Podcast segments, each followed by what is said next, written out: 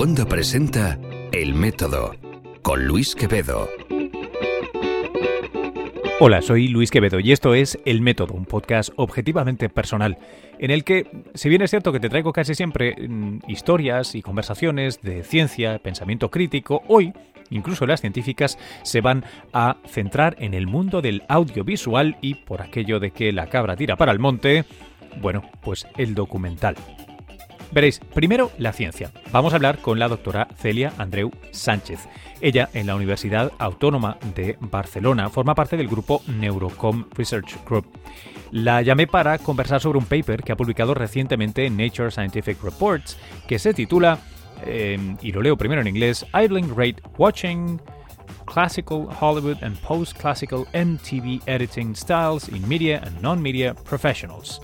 En fin, que cuánto parpadeamos cuando estamos viendo eh, estilo clásico de Hollywood o postclásico, también llamado de MTV, eh, audiovisuales que están editados con estos eh, con estos estilos, tanto por el público general, los civiles, como los profesionales del audiovisual. Bueno, esto igual os puede parecer un poco extraño y abstracto, pero veréis que el tema tiene miga. Ciel y sus colaboradores básicamente lo que se han eh, preguntado es cómo ese estilo de edición y montaje, la receta de plano secuencia como en las películas clásicas hollywoodienses o los infinitos cortes inmediatos de los vídeos musicales de la y, la verdad es que empieza a estar algo trasnochada MTV ahora, afectan a ese parpadeo de quien los observa.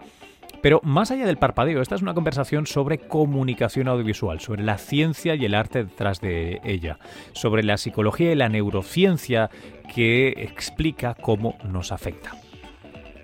Después, para eh, redondear este episodio, escucharéis una conversación que he tenido con el creador, eh, con un creador audiovisual que ha decidido crear también lo que él llama el Netflix de los documentales. Se trata de Guide Doc, Guide Doc y como amante y creador de documentales, eh, bueno, pues es un proyecto que a mí me encanta. Él es Víctor Correal y os contará en detalle de qué trata. Pero eh, no, no os dejéis engañar, ¿eh? también como en la conversación anterior eh, vais a escuchar no poco debate sobre formatos y el supuesto futuro oscuro del documental en un mundo que quiere premio inmediato y donde YouTube debe reinar.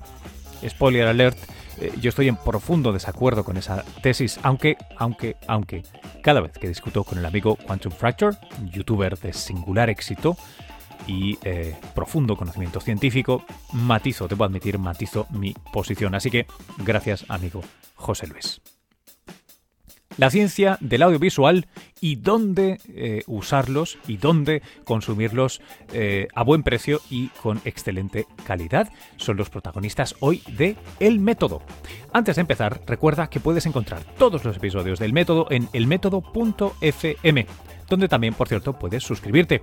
Este podcast es un orgulloso miembro fundador de la red de podcasts independientes Cuonda. Encuentra algunos de los mejores podcasts en español en cuonda.com. Esta semana, por ejemplo, déjame que te avance el contenido de tres. Mira, para los gamers, eh, que yo, ahora que soy padre, pues eh, básicamente se, se, trata de algo casi de, de voyeur el escucharlos, porque apenas puedo jugar, pero los chicos de New Game Plus esta semana están contándos qué tal la primera semana entera jugando con la Switch, en la que se han pasado el Legend of Zelda, y también Nier, el, el Nier Automata, perdona, otro juego eh, japonés de los que está arrasando en este primer trimestre de 2017. Además lo hacen en su tono que combina conocimiento eh, realmente profundo con eh, conversación y, un poco, como se dice aquí, light back, o sea, relajado y, y buena onda. Hablando de relajado y buena onda, los amigos de Yarnamitas están analizando lo próximo que va a llegar en el universo DC Comics eh, para el cine, claro está, la Liga de la Justicia, y hacen un primer adelanto de Stranger Things, la nueva serie.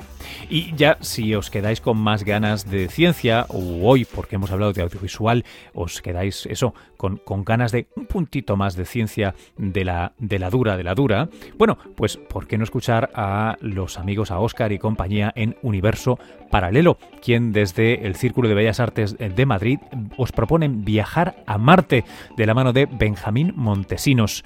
Él es un investigador del Centro de Astrobiología del CSIC en, en Madrid y básicamente van a repasar eh, qué conocimientos ha ido ganando la humanidad poco a poco sobre el planeta rojo, sobre todo con la eterna cuestión de la búsqueda de agua, que ahora, bueno, pues ahora ya se da por sentado que hay, pero ¿os recordáis durante cuántos años ese era el santo grial y ahora ya es directamente las firmas moleculares sobre vida, etcétera, etcétera, etcétera? Bueno, todos ellos los encuentras en wanda.com.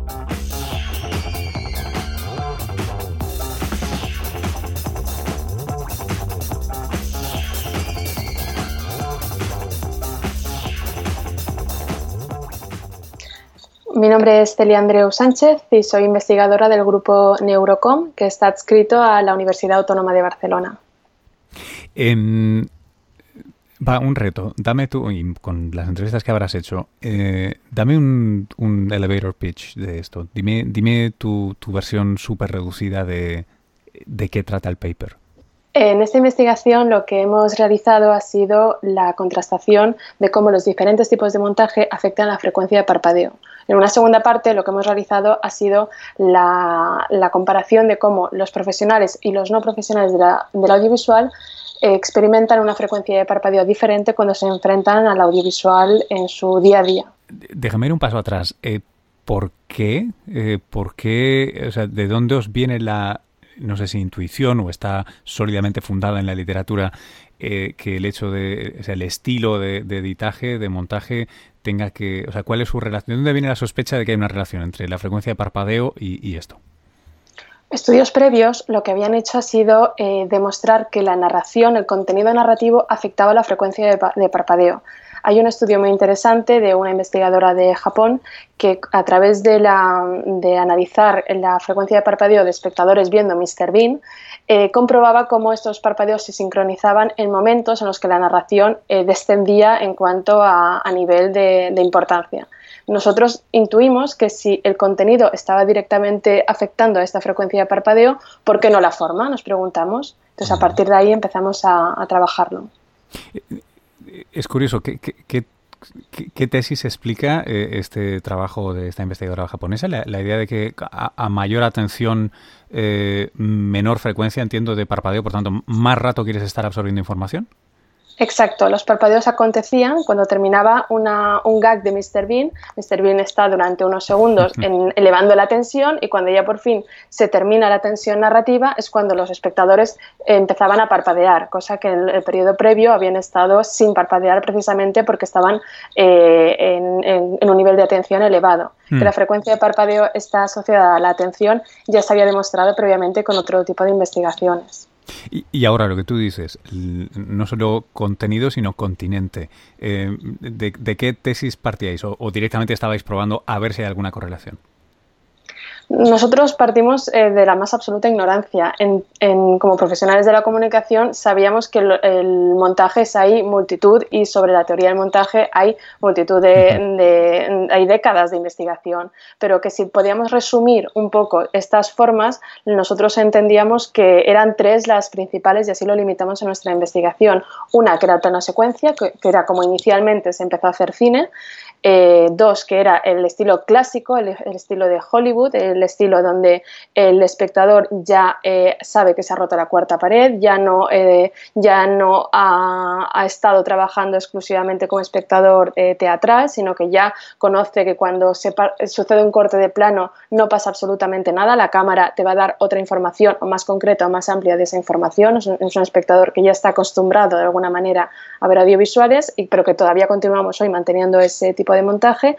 Y el tercer tipo de montaje es el montaje más caótico, que empezó a, sentarse de manera bastante constante a través del estilo de MTV, de los videoclips de, eh, que lanzaba inicialmente la MTV, pero que actualmente lo encontramos en todo tipo de, de, realizaciones audiovisuales. Vemos películas de Hollywood donde hay fragmentos de explosiones que tienen un montaje MTV, nos saltamos el raco, nos saltamos el eje, nos saltamos el tiempo, quedan dos segundos para que explote la, la bomba y sin embargo nosotros hemos dilatado el tiempo y hemos jugado con esto de manera bastante brutal. Entonces entendimos que si teníamos que reducir toda la historia del montaje, estos tres estilos serán eh, una base bastante sólida y bastante eh, desarrollada en, en, el ámbito profesional como para poder contrastarlos. Si, si, lo quiero, ya sé que sobre el último me dabas ejemplos, pero si lo quisiera aterrizar en ejemplos concretos que todo el mundo pudiera entender, entiendo que el plano secuencia sería el arte imitando a, la realidad, la idea de colocar la cámara e intentar describir, ¿no? retratar con la cámara.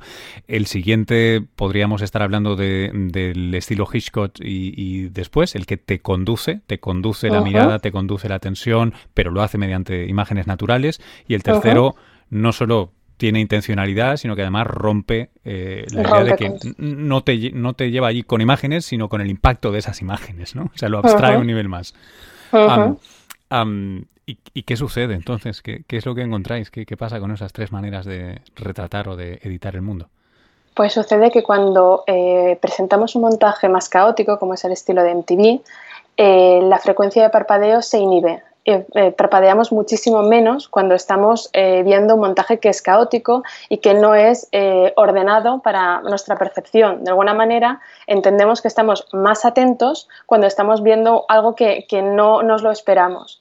Sin embargo, cuando tenemos un montaje en plano secuencia, cuando tenemos la cámara fija, quietecita y dentro van pasando cosas, pero el, plano no se va a mover en ningún momento, ya sé lo que va a pasar en los próximos tres segundos, porque es lo mismo que ha pasado en los anteriores en cuanto a la forma, en ese momento parpadeamos mucho más.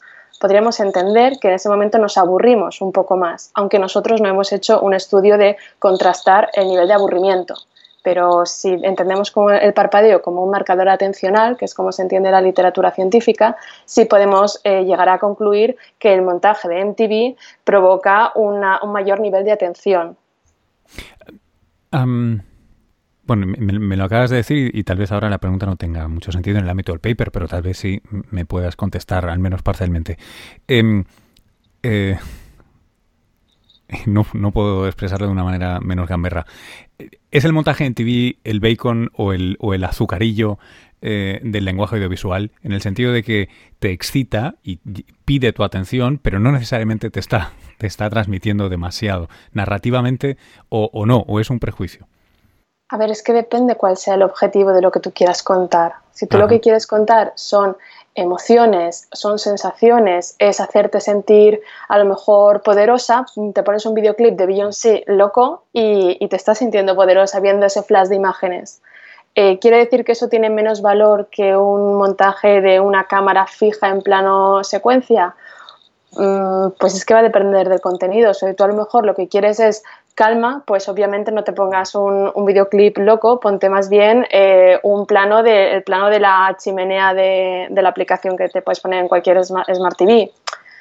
Es que va a depender, creo yo, del objetivo de, la, de esa comunicación audiovisual. Lo que conviene es que tomes la decisión qué quieres eh, conseguir, qué quieres generar en tu espectador y en función de eso diseña, eh, con estos conocimientos que nosotros modestamente aportamos, diseña la forma eh, para poder alcanzar ese objetivo con mayor, con mayor intención. Eh, quería preguntarte una cosa más para, la versión de, tele, que no, quiero que se me pase, y, luego porque me gustaría profundizar un poquito más en esto. Em, sin embargo, em, vosotros luego dais el paso de, eh, comparar la gente que se dedica profesionalmente a generar este tipo de narraciones, a, editar, o el público general. ¿Cuáles son las diferencias más evidentes? Pues esta es quizás la, diferencia más eh, potente de nuestra investigación y es que hemos descubierto que los profesionales del audiovisual inhiben el parpadeo de manera tremendamente significativa comparado con los no profesionales, con el resto de la humanidad que vemos audiovisuales, que consumimos pantallas, que utilizamos nuestros smartphones con regularidad, pero que no estamos tomando decisiones asociadas al montaje. ¿Esto eh, por qué es relevante? Porque si la inhibición del parpadeo está asociada a la atención, es lógico pensar que un profesional del audiovisual presta más atención cuando está consumiendo un producto audiovisual, porque al fin y al cabo forma parte de su trabajo. Cuando uno está trabajando, pues mm, suele estar más atento que cuando no. Pero es eh, tremendamente significativo porque la ausencia de parpadeo está asociada a, enfermedades eh, oculares Y si estos profesionales ya sabemos que están parpadeando significativamente menos que el resto, conviene que estos señores presten mayor atención a su salud visual porque previsiblemente una inhibición del parpadeo durante un largo periodo de tiempo, que es lo que pasa a esta gente que lleva años trabajando de esta manera, eh, previsiblemente tengan antes enfermedades eh, oftalmológicas que el resto.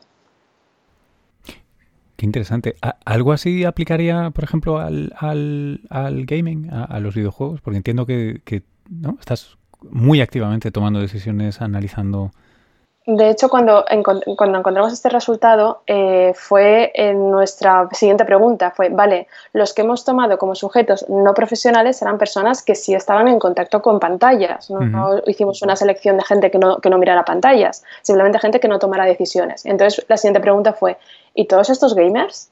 Estos señores que están horas jugando a videojuegos y que están tomando decisiones asociadas a ellos? Esa es la, pregunta que se nos generó a nosotros de manera instintiva cuando alcanzamos el resultado.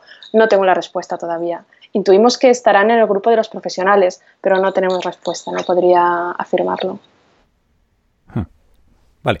Em, ahora, saciada esta, esta curiosidad eh, en, particular, volvamos al, volvamos al, paper. Em, ¿Qué, es lo que más te ha sorprendido a ti? Desde que planteas esto a...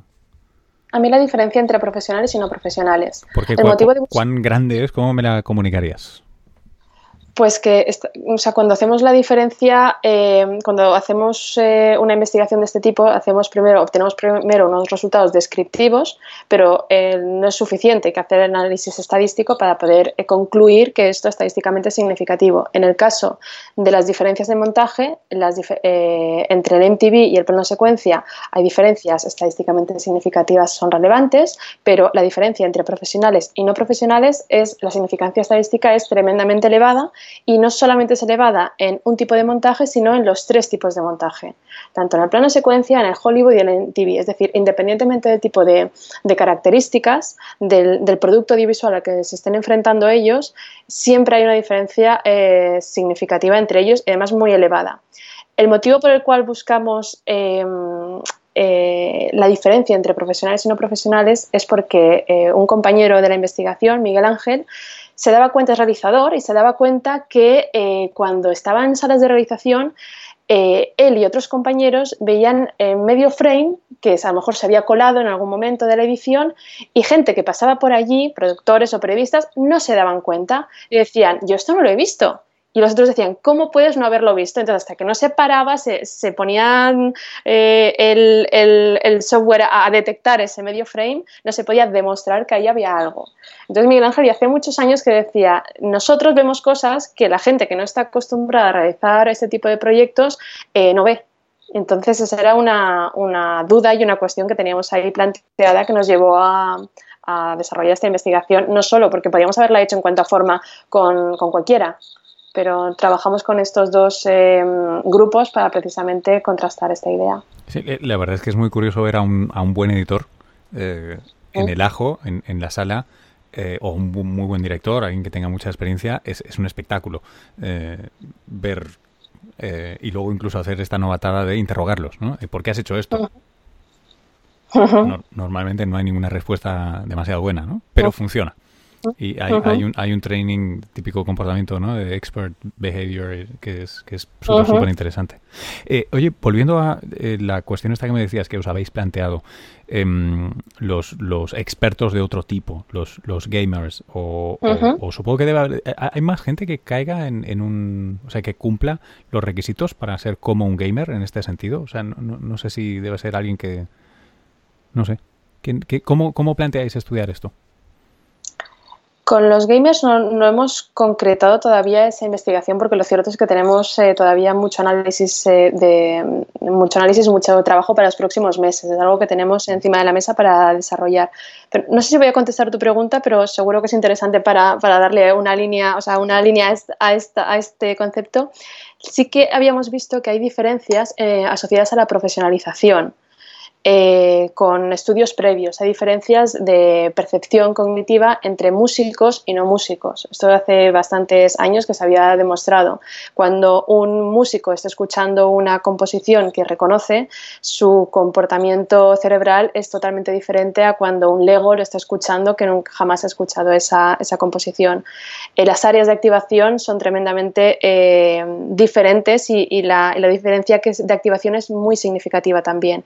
Se había estudiado también con, eh, con atletas, había estudiado también con eh, taxistas, con taxistas de, Londres, eh, de manera estructural se había demostrado que el hipocampo era diferente, que esto tuvo además mucha repercusión mediática eh, hace años.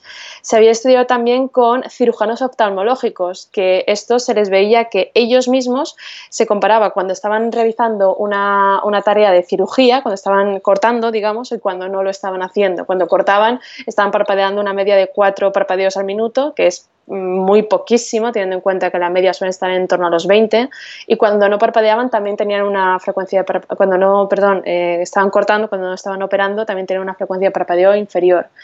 Entonces, esta profesionalización a nosotros nos llevó a, escoger a, estas personas de, del mundo audiovisual. Ahora, irnos hacia otras personas que, em, que lleven a cabo eh, tareas asociadas a la edición como el tema de los gamers, seguro que es interesante, lo que a nosotros nos gustaría es enriquecerla de alguna manera más, porque si vamos a, investigar, si vamos a montar todo lo que implica montar una investigación para previsiblemente alcanzar los mismos resultados porque previsiblemente los gamers podían haber sido un realizador más, podían haber sido un realizador, un gamer, un editor, un, montador eh, y productor, podía haber sido un, perfil más dentro porque están tomando, también en nuestro perfil de profesionales tenemos comentaristas que están mm, modificando su discurso asociado al cambio de plano, no solamente son editores y montadores.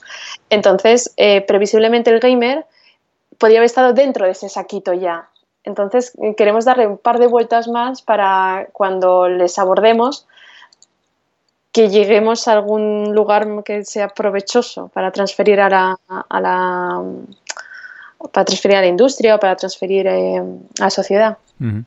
Eh, porque en cualquier caso, lo que han hecho vuestros editores es sentarse y hacer un review, o sea, ver ver eh, audiovisuales. Ellos no están editando ningún material. No, no, no. no, están no, Claro, no, pues estoy pensando que una de las diferencias esenciales, supongo, con gamers o con tus comentaristas, es que toda esta gente eh, puede tener consecuencias personales, pero en ningún caso está interactuando con, con, el, con el estímulo, con la fuente de estímulo.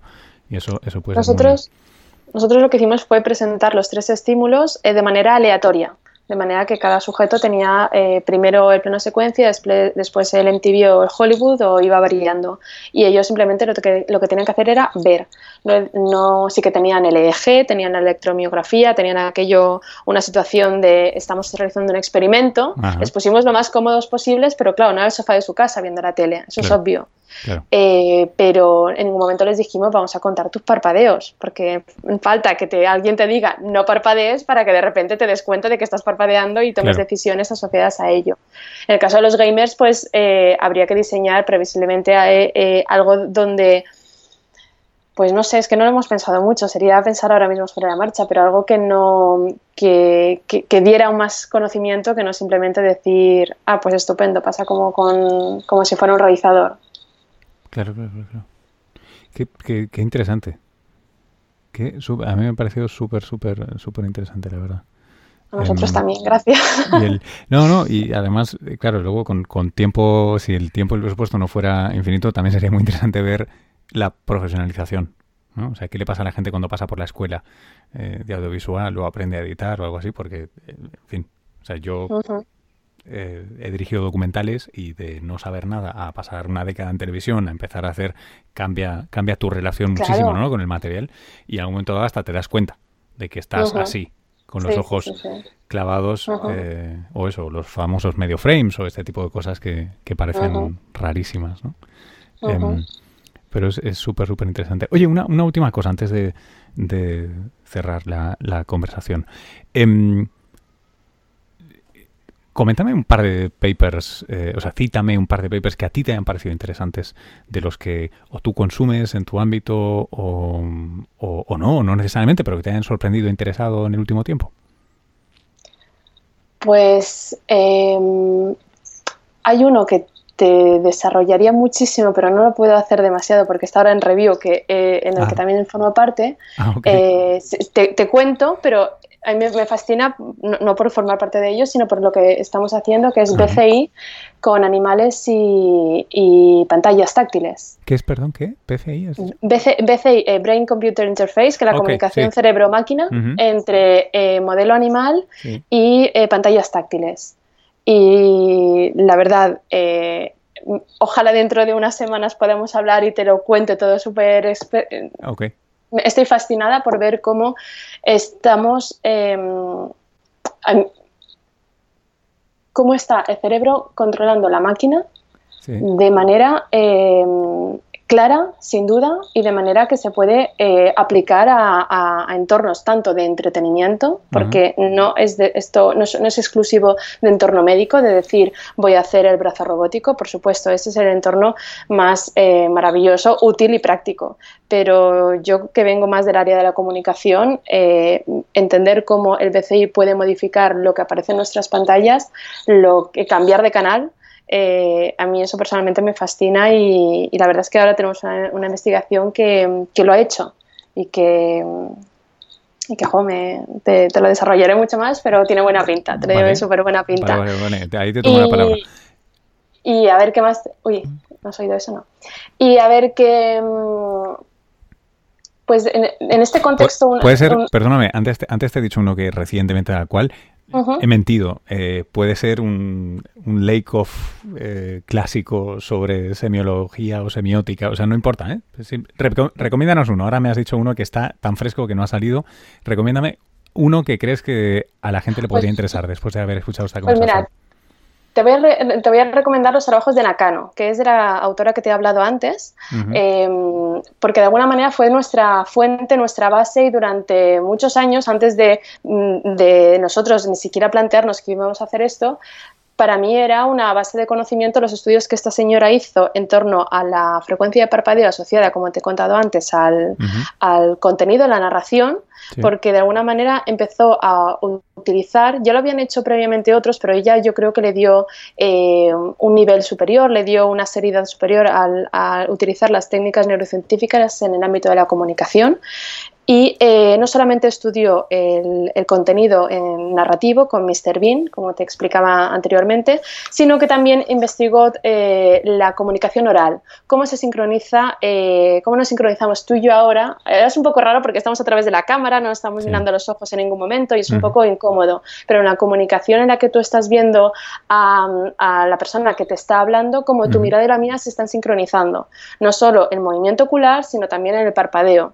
Y cómo estas sincronización ya se ha demostrado con otros estudios. Mira, te cito otro de Uri Hasson, que, eh, que habla de la neurocinemática, eh, cómo eh, tu percepción y la mía se están sincronizando cuando estamos atendiendo al mismo estímulo.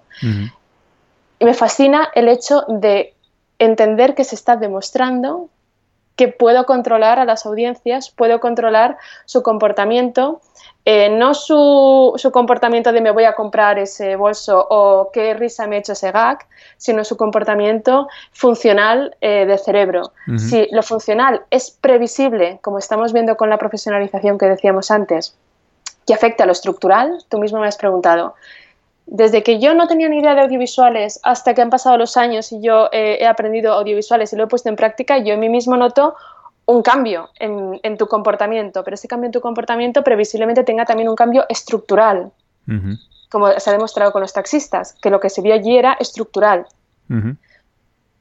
Es posible que el ver la televisión nos esté provocando, o productos audiovisuales nos esté provocando cambios estructurales si estamos viendo que la comunicación oral me afecta, la comunicación a través de televisión me afecta, los contenidos me afectan, y por otro lado tenemos la, teoría de esta de intersubject correlation de Uri Hasson, que eh, lo comprobó, de hecho, viendo el bueno, el feo y el malo en los espectadores que estaban viendo este producto audiovisual, eh, pues previsiblemente eh, esto que estamos acostumbrados a decir, si ves basurilla en televisión vas a ser peor persona, no es que hoy te vayas a comportar como peor persona, sino que aquí a lo mejor estoy hablando más de lo que se sabe, pero intuyo que si ves basurilla en televisión, la estructura también puede estar, verse alterada por ver esa basurilla o por, ver eh, productos audiovisuales de, que te hagan más rico, que te hagan mejor. No sé cómo explicar la calidad y la basurilla, pero me entiendes. Sí, sí, tanto narrativa, o sea, tanto formalmente como por contenido. y, luego está el debate este de Nature Nurture siempre que tiene un análogo aquí, ¿no? Que es ni, tanto ni tampoco, ¿no? O sea, obviamente tiene efectos a largo plazo. Yo recuerdo... Eh, Ahora recientemente hubo un gran paper y un paper menor. El gran paper era el que decía que 20 minutos de leer grande gran literatura clásica rusa te hacía, ¿no? Te aumentaba el superpoder de teoría de la mente puntualmente y un año después se publicó básicamente una refutación. Lo que pasa es que no era nada sexy, ¿no? Y era como, pues no señores, no. Que también es muy... O sea, ambas son razonables, lo que pasa es que no exageraba los resultados, ¿no? Ah, y, intuyo o tengo un gran prejuicio que me dice que algo similar debe estar pasando con esto, ¿no? Tanto, tanto que es cierto que ver solo cosas, o sea, es cierto que labra tus sinapsis y labra tu mente las historias que consumes y, y, cómo están contadas las historias que consumes, ¿no? Me gustaría pensar que todavía tenemos posibilidad de salvación y que a pesar de haber visto 30 años de telebasura, pues eh, no estás perdido. Pero quién sabe. Ahí está Netflix trayéndonos productos de algo más de calidad. Netflix bueno, de lo que usted quiera. aquí por lo menos lo que llega es bastante filtro. En la versión que tenemos por aquí ¿Ah, eh, hay bastante filtro. Comparado con lo que hay en la, en la TDT, ah. Hay bastante... Ah, no, mm, claro, por, supuesto, por supuesto. Sí, sí, sí, en ese sentido sí. no hay la proporción de, de, las narrativas y de los contenidos de, que podríamos entender como, uff, esto no me hace mejor persona. Para mí la basurilla es lo que digo que no me hace mejor persona, lo que me hace de alguna manera eh, ser peor. Es mi criterio de basurilla. De, no porque no necesariamente sea que, que, no me entretiene, porque me puede entretener, pero me hace peor. Te, entiendo, te entiendo. Es, curioso. Es, la manera en la que yo me en la que yo tomo la decisión de definirlo, porque, claro, para ti basurilla puede ser una cosa y para mí puede ser otra diferente. Y no, eso no quiere decir que no lo consumamos, pero que a lo mejor tú eres consciente de que lo es y de que no te hace mejor, te hace un poco peor. Sí. Eh, vale, sí, sería una conversación distinta y mucho más larga, pero, pero creo que estamos en esencia en acuerdo. Lo, lo, que me ha, lo que me fascina, porque no había pensado nunca, es que la selección o sea, que tú veas eh, como netamente positivo, ¿no? O sea, que la resultante sea positiva el contenido que trae Netflix, porque lo que me hace pensar a mí de repente que estoy de, este lado, estoy en Estados Unidos, es que tal vez eh, lo que hemos etiquetado como basurilla eh, ahora em, requiere de unos referentes culturales muy concretos para conectar, ya que no tiene otras cosas, no son grandes narrativas, estructuralmente no, no tienen altos valores de producción y tal, y si no conectas con eso, no funcionan y no son negocio. Entonces me, estoy planteando si es que Netflix no puede exportar el contenido de mala calidad que tiene aquí simplemente porque no funcionaría. Em, en España, por ejemplo, donde culturalmente se está tan lejos que las grandes producciones de Hollywood, que como ya gastan dinero, necesitan recuperar dinero y piensan en mercados globales, sí te las pueden incluir. Pero las que aquí ya se pagan, que son de peor calidad, eh, simplemente no tienen sentido comercial internacional y por tanto no, no te van a llegar, no, no, te las van a poner disponibles porque sería perder dinero para ellos, ¿no? Em, hmm. Sería cuestión de investigarlo. No, lo sé, pero algo así puede ser, porque aquí te aseguro que eh, seas ultraliberal, progresista o ultraconservador, tienes Netflix, no importa.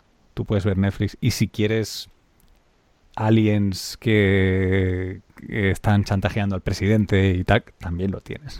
tienes lo que quieras. Netflix es un, pozo aquí. está muy bien. Eh, oye, te, he secuestrado aquí 35 minutos ya. Celia, muchas gracias por tu generosidad con el tiempo y la paciencia, porque te, he pedido retrasar esto, así que de verdad, muchísimas gracias. Gracias por todo. Gracias, Celia. Hasta luego.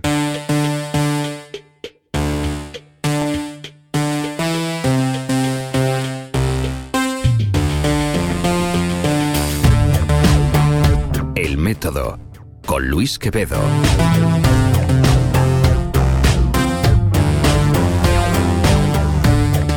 Bueno, Víctor, bienvenido, ¿cómo estás? Hola Luis, ¿qué tal? Muy bien, estoy muy bien. Eh, eh, bueno, tengo, tengo, que, porque, porque si no va a parecer extraño cuando se oiga esto, eh, tengo que avisar a quien lo oiga de que acabamos de grabar una entrevista para televisión. Así que si nos referimos a, si nos sale un, como ya te he dicho, eh, es chicos porque tenéis que ir a CST a ver la entrevista que Víctor me ha dado para el programa. Víctor, que a todo esto eh, ni siquiera he dicho quién es, pero como hay cierta holgazanería aquí en el podcast a veces, Víctor, ¿me echas un cable? ¿Te, presentas? Sí, eh, soy Víctor Correal, ya me has hecho una entrevista y... Em, Bueno, supongo que estoy en condición de. Soy, he sido muchas cosas, como todo el mundo. Pero supongo que estoy en condición de fundador y CEO de Guide que es una plataforma de, streaming de cine documental. ¿Verdad? Me has invitado por eso, ¿no? entre otras cosas, sí, porque eh, aquí en el podcast es, no solo es formato libre, sino, sino también es contenido libre muchas veces. Y, me interesan las conversaciones con gente interesante. en este caso, además, bueno, pues tienes como... colgar, ¿eh? Entrepreneur, como, como entrepreneur, como documentalista, eh, como alguien del mundo de la tecnología o que la está usando de una manera eh, para, para, retar a los estándares, eh, al menos como lo veo yo, esto, esto es muy personal. Luego ahora me dirás tú, me corregirás, pero em, me, me, parece un proyecto osado el que, el que llevas a cabo, me parece un proyecto que a mí me hubiera encantado formar parte o haber tenido una idea así o haberla implementado así. No solo porque me gusten los documentales, sino porque eh, en, el, en el momento en el que estamos, casi te diría histórico, ¿no? Entre los Brexit, los Trump y los... Em, y, la, y esa supremacía, yo creo, bastante miope de, de YouTube, en el que... Y, tengo que preguntarte una cosa sobre YouTube. Em, estás haciendo lo contrario y creo que una cosa que es súper necesaria, que es eh, darle preeminencia, darle un lugar a los documentales, de toda la vida o innovadores, pero documentales, no vídeos de dos minutos. Y ahora, por favor, corrígeme, ¿qué, es lo que estás haciendo? no, es exactamente eso. Em, yo no sé si es, si es osada la iniciativa. Em, mm, me, has hecho entrar miedo eh, con esta descripción que has hecho. Eh, pero lo que sí sé es que tengo la sensación que es el Mira, hay un proverbio chino. Pues, ¿Se pueden, eh, ¿se pueden decir eh, proverbios chinos en este podcast? Como mucho te juegas una amarilla. Vale. vamos a ver. Es, un proverbio chino y además es una de mis frases preferidas, que ellos dicen, em, lo traduzco directamente del chino, eh, por eso me cuesta, el mejor momento para plantar un árbol es hace 30 años, el segundo mejor momento es ahora. Y esta es la sensación que tengo con este proyecto. Tengo la sensación que toda mi carrera laboral tenía que desembocar en el punto en el que estoy, porque eh, a nivel laboral mm, mm, he sido periodista eh, y he acabado haciendo documentales, me han encantado siempre los documentales, he sido un fanático del cine documental y además mm, la tecnología me apasiona, es mi hobby preferido. Y entonces estoy eh, con este proyecto, que es, una plata es como un Netflix de documentales, eh, pues estoy explorando cada una de mis, de mis aficiones más máximas, ¿no? Y me lo estoy pasando genial. Y aparte, es un proyecto únicamente mío, eh, que es como mi hijo y por lo tanto lo estoy disfrutando mm, de una manera increíble. Y esto que dices que te hubiera gustado participar, bueno, hombre, aún estamos a tiempo. Hemos lanzado solo hace cuatro meses y aún tengo mucho tiempo de crecer y, también de crecer el equipo. Entonces, bueno, podemos estudiarlo, Luis. Eh, eh, una, de las cosas, yo, yo usaba, yo, yo decía esto de osado, porque mm, eh, hace, hace unas semanas, y bueno, depende, como el podcast es, es eh, eh, asíncrono con cuando pasan las entrevistas, em, hace unas cuantas semanas, en febrero en general, para cuando el mobile en Barcelona, estaba yo de visita y participé en una mesa redonda en la Pompeu Fabra. Y trataba de mis cosas, ¿no? Que, que es la ciencia, comunicar ciencia, etcétera. Y en este caso era en el audiovisual. Em, y se llama audiovisual hoy día ya porque e, es, es tan obvio el avance de, formatos online como YouTube que ya no puedes decir en televisión, cuando originalmente lo querían haber titulado televisión. Pero el caso es que una de las cosas que me sorprendió y que, y que me sigue sorprendiendo de muchísima gente es, em, es, una variación un poco rara sobre la máxima esta de McLuhan de, del medio es el... Em, el mensaje o de alguna manera que el, que el formato predetermina, ¿no? Como, qué, cosas se pueden contar.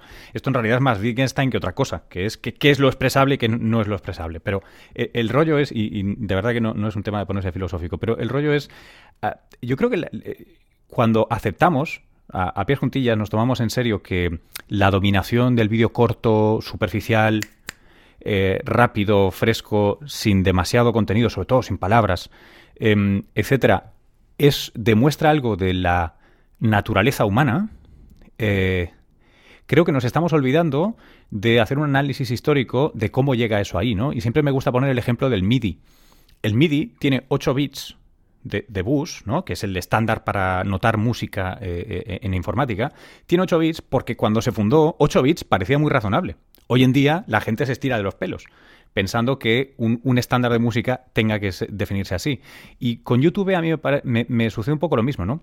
Que es lo, caro del ancho de banda, las limitaciones de las plataformas online cuando arrancaron y em, el riesgo, la versión al riesgo, y esto sí que es psicología humana, de hacer buffering y que se cancele, que eso nos ha pasado a todos, hizo que dominaran los vídeos cortos. Y ahora hemos transformado una consecuencia tecnológica, de un límite tecnológico, en algo que es ideología. Que no se pueden contar cosas más largas de cinco minutos. Bueno, esta es mi pregunta kilométrica, parece Copunset ya. Em, ¿qué, piensas tú de, de, esto de que si el YouTube y, la cultura debe ser dominada por vídeos cortos con edición MTV? No, no. Eh, es que yo creo que eh, nos tenemos que olvidar del medio, o al menos siempre lo he hecho así yo. Y es, eh, yo tengo una historia y cada una de las historias que yo tengo tienen un formato idóneo para ser contada. Y a veces eh, una, historia se puede explicar muy bien en un vídeo de YouTube o, colgado en Facebook de 30 segundos y a veces necesitas mm, seis capítulos de una hora y media. Entonces, mm, mm, no soy, no, no, no me gusta yo qué sé, marcar mucho esto, porque eh, yo creo que, que, no hay tendencias. Yo creo que hay mucha gente que está mirando YouTube, pero eso no quita que luego se sienten en una pantalla un poquito más grande, por ejemplo, y que miren un documental de una hora y media o una película. Entonces, mm, no, no tengo miedo. A mí me encanta el YouTube, me encantan los vídeos de 30 segundos, porque a veces eh, solo tengo 30 segundos, o porque reconozco que ese mensaje que me querían dar eh, estaba muy bien explicado en 30 segundos, y luego disfruto muchísimo con otros Mm, mecanismos eh, con, y con, otros, con otras duraciones, ¿no? Eh, por lo tanto, em, yo creo que le tenemos que agradecer mucho a YouTube. Y de hecho, y esto ya hace como unos cinco años que lo estoy notando, eh, hay mucho cine documental que se hace hoy en día que ya está influenciado por YouTube. Y se agradece un montón. Se agradece un montón. ¿Cómo, cómo en qué lo notas? Mira, eh, ahora a ver, ahora mi memoria me va a fallar, pero eh, un documental que hace un par de años eh, fue muy famoso que se llamaba Searching, no, Searching for Sugar Man, ¿eh? el de la fotógrafa.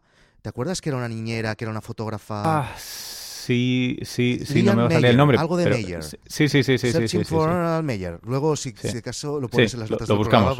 Sí, pues ese documental estaba muy influenciado por, eh, por eh, la, cultura y por la manera de explicar las cosas de YouTube, eh, de la manera como el protagonista había decidido que iba a explicar, porque eso era una historia, de era un chico que un día compraba en una subasta un baúl lleno de fotografías y descubre que hay unas fotografías que son absolutamente geniales y comienza a investigar quién las hizo. Y al final resulta que era una niñera anónima del 1900 en Nueva York. ¿no? Bueno, pues tal y como está explicado eso, como él mirando a cámara, cómo, cómo, cómo está hecho el montaje, etcétera, estoy segurísimo que si no hubiera existido YouTube, él no hubiera hecho así ese documental. Y es un documental que se emitió en, todos los cines del mundo y que tuvo un, éxito brutal. Que además ahora se están haciendo exposiciones de la fotógrafa en cuestión.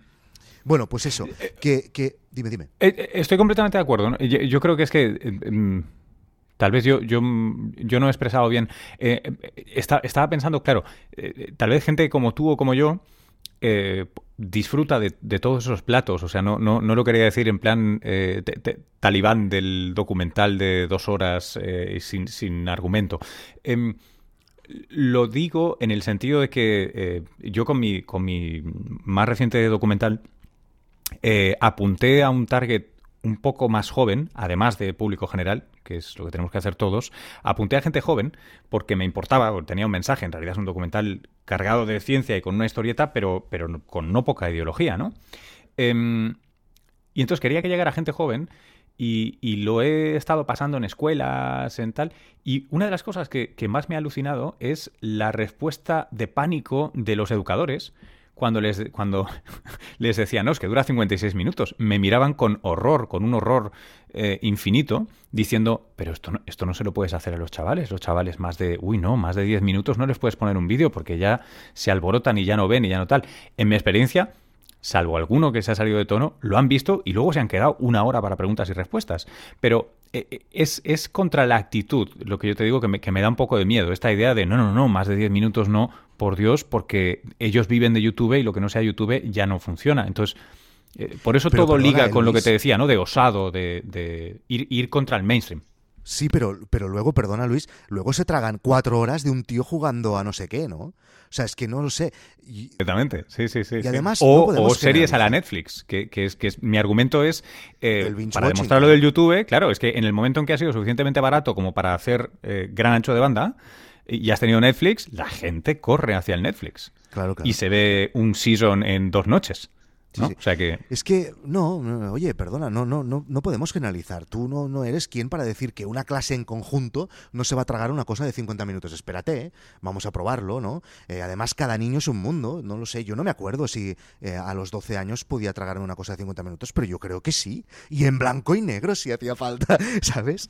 Entonces, y además, un momento, es que la audiencia se va a acabar tragando, por decirlo así, lo que nosotros le, hagamos. Entonces, mm, vayamos probando, ¿no? si, si, un material de 50 minutos está bien hecho y te engancha desde el principio y es original y, es diferente al resto, etcétera, mm, no, no, tienes que tener ningún miedo. Y si esa clase no lo aguantan, pues vamos a otra clase.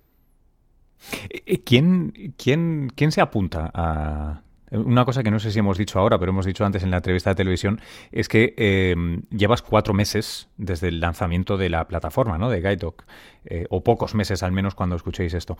Em, ¿qué, tipo de. ¿Tienes idea de qué, tipo de gente se, suma a esto? Además de hardcore fans del documental. Esos. Eh, se apuntan esos. Y además es que está pensado para esos.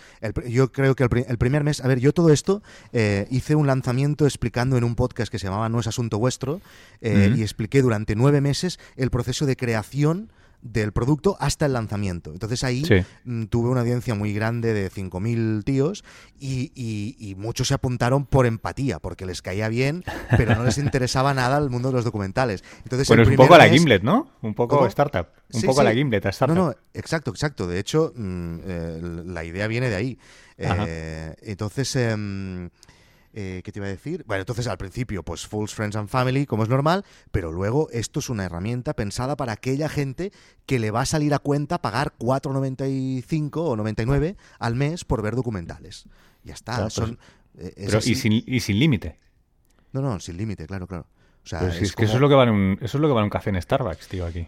Ya, ya, pero es que claro, eso es depende del rasero que lo mires, porque eh, puedes pensar como autor, como tú documentalista, puedes pensar, hostia, tío, 4.99 todos, ¿tú sabes lo que me ha costado a mí hacer el documental? Sí, sí.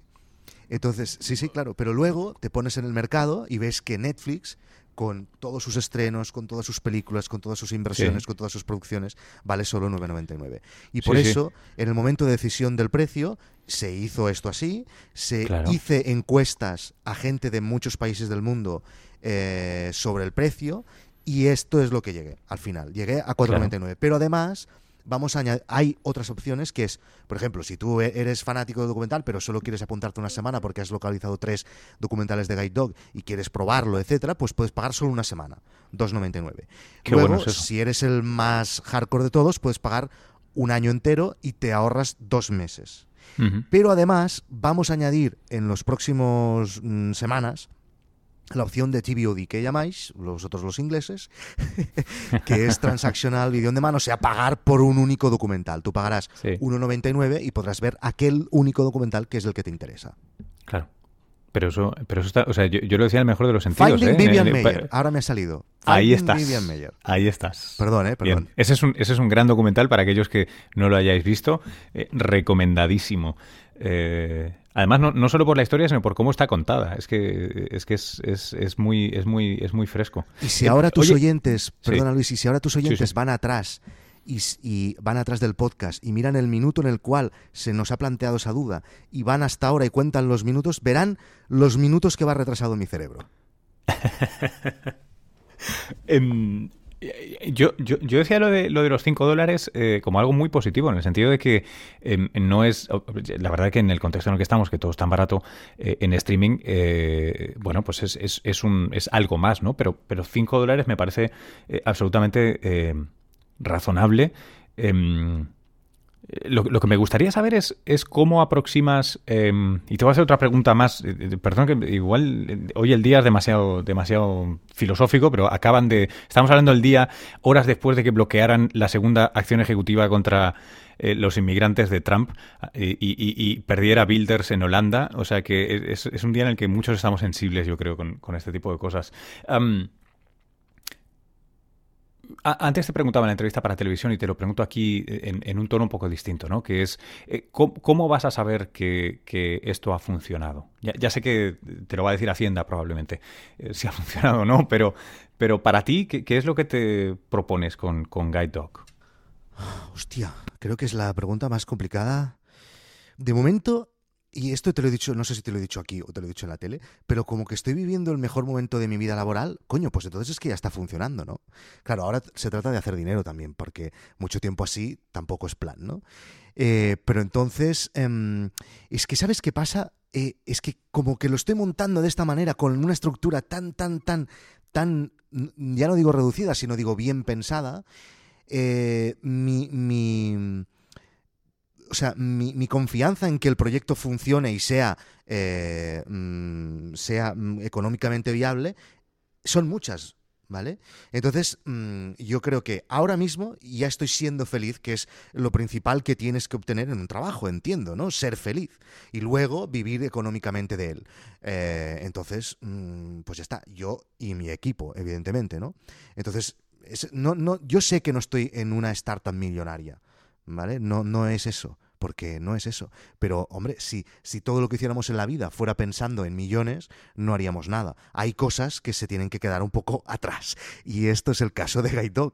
Porque, por una razón muy sencilla, y es que em, eh, lo primero que los usuarios eh, de amantes del documental no son el mismo nombre de los usuarios amantes del cine general, hay menos, aunque hay un montón y cada vez más, y cada vez más se están haciendo documentales muy buenos y cada vez más la gente está relaciona más el cine documental menos con los animales de la 2 y más con cine bueno de, de que no digo que no sea bueno lo otro, ¿eh? pero cine de, de, cine, del cine cinematográfico de toda la vida, con recursos cinematográficos, etcétera.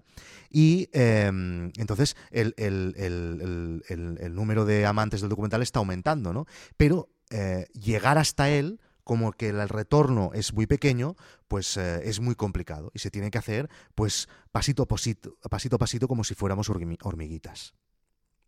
Pero yo ya, yo ya considero que, que que, coño, he sido, yo he trabajado pues muchos años, tengo 36 y, y comencé a trabajar súper pronto, a los 18 años estaba trabajando en Cataluña Radio, entonces, eh, y este es el, sin duda el mejor año de mi vida laboral. Entonces, ¿cómo coño no voy a definir esto como un éxito? ¿Vale? Que aún no hemos ganado ni un puto duro, ¿vale? Todo ha sido gastarlo. Pero, coño, ¿cómo no lo voy a definir como un éxito? Es el éxito más grande que, que he hecho en mi vida. Y sí, y mira que yo he tenido una vida laboral plena y me lo he pasado muy bien y he estado en proyectos muy chulos y, muy importantes. Eh, pero aún así, este es el mejor. Y entonces, ¿cómo no voy a definirlo? Es que será un éxito, aunque de aquí dos años haga cuentas y diga, vale, he perdido tantos euros. Aún así será un éxito. Bueno, chicas, chicos, pues eh, yo lo que os invito ahora es a que contrastéis las palabras de Víctor con la plataforma, que en mi opinión es una delicia, la vais a encontrar en Guide Doc, o sea, guide doc.tv y a Víctor Correal en Twitter, por ejemplo, como Víctor Correal. Qué suerte, ¿no? Has tenido con el handle. Bueno, es que yo muy early adopter de Twitter, tío. Me acuerdo las discusiones con, con amigos. Eh, eh, siempre soy early adopter de todo y entonces eso tienes una ventaja. Que es Tienes que muchas, muchas más cuentas de las que Claro, claro, alguna vez la aciertas. Y con Twitter la acerté. bueno, quién sabe, a lo mejor no, ¿eh? a lo mejor se acaba cerrando, pero bueno. Bueno, mientras Trump sea presidente, yo creo que los próximos cuatro años Twitter va a haber. Luego probablemente se desplome. Em, pero mientras tanto, eh, no, no, no, va, no va a suceder. Eh, Víctor, eh, gracias, gracias por, por, haberte apuntado a esto. Eh, de verdad, cuenta con uno y espero que unos cuantos más fans nuevos de, de, la, de la plataforma. Por cierto, a ver si te, a ver si te coloco mi documental, leche. Te tengo que enviar mi docu si Televisión Española se deja. Claro, tenemos que hablar de eso, claro, claro. Ya hablaremos. bueno, piensa que es una plataforma global y los acuerdos que tengas en España no nos afectan, ¿vale? O sea, que esto es para todo el mundo. Ah, eh, una cosa, Luis, también déjame que te diga que felicidades por mm. el proyecto de Cuonda, que me parece fantástico, me encanta, y tengo mucha curiosidad, curiosidad de saber hasta dónde llegáis y qué vais a hacer. Eh, entonces, eh, felicidades y, y nada, y muchísimas gracias por haberme invitado, por supuesto. Venga, hasta la próxima.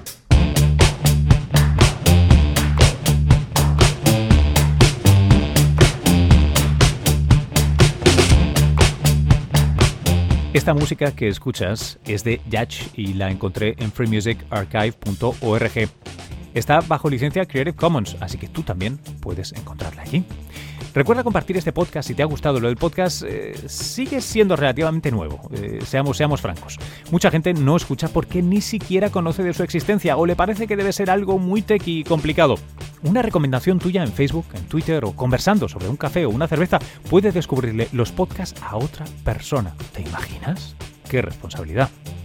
Aquí en Estados Unidos se ha encontrado una manera interesante de, animar, de atizar este fuego. Veréis, lo está moviendo por las redes y creo que merece la pena copiarlo, aunque sea un poquito. Se trata de compartir o recomendar un podcast que te haya gustado poniendo en el tweet, el post, en, lo que sea, la etiqueta Tripod. Tripod que se escribe con Y, como prueba pod. T-R-Y-P-O-D. Echadle una ojeada y veréis qué montón de cosas por descubrir. Pruébalo. Tripod. Chicas, chicos, hasta la próxima entrega de El Método. Luis Quevedo se despide desde el, todavía os puedo asegurar, congelado y sepultado bajo nieve, Nueva York, a 18 de marzo de 2017. Lo dicho, un abrazo.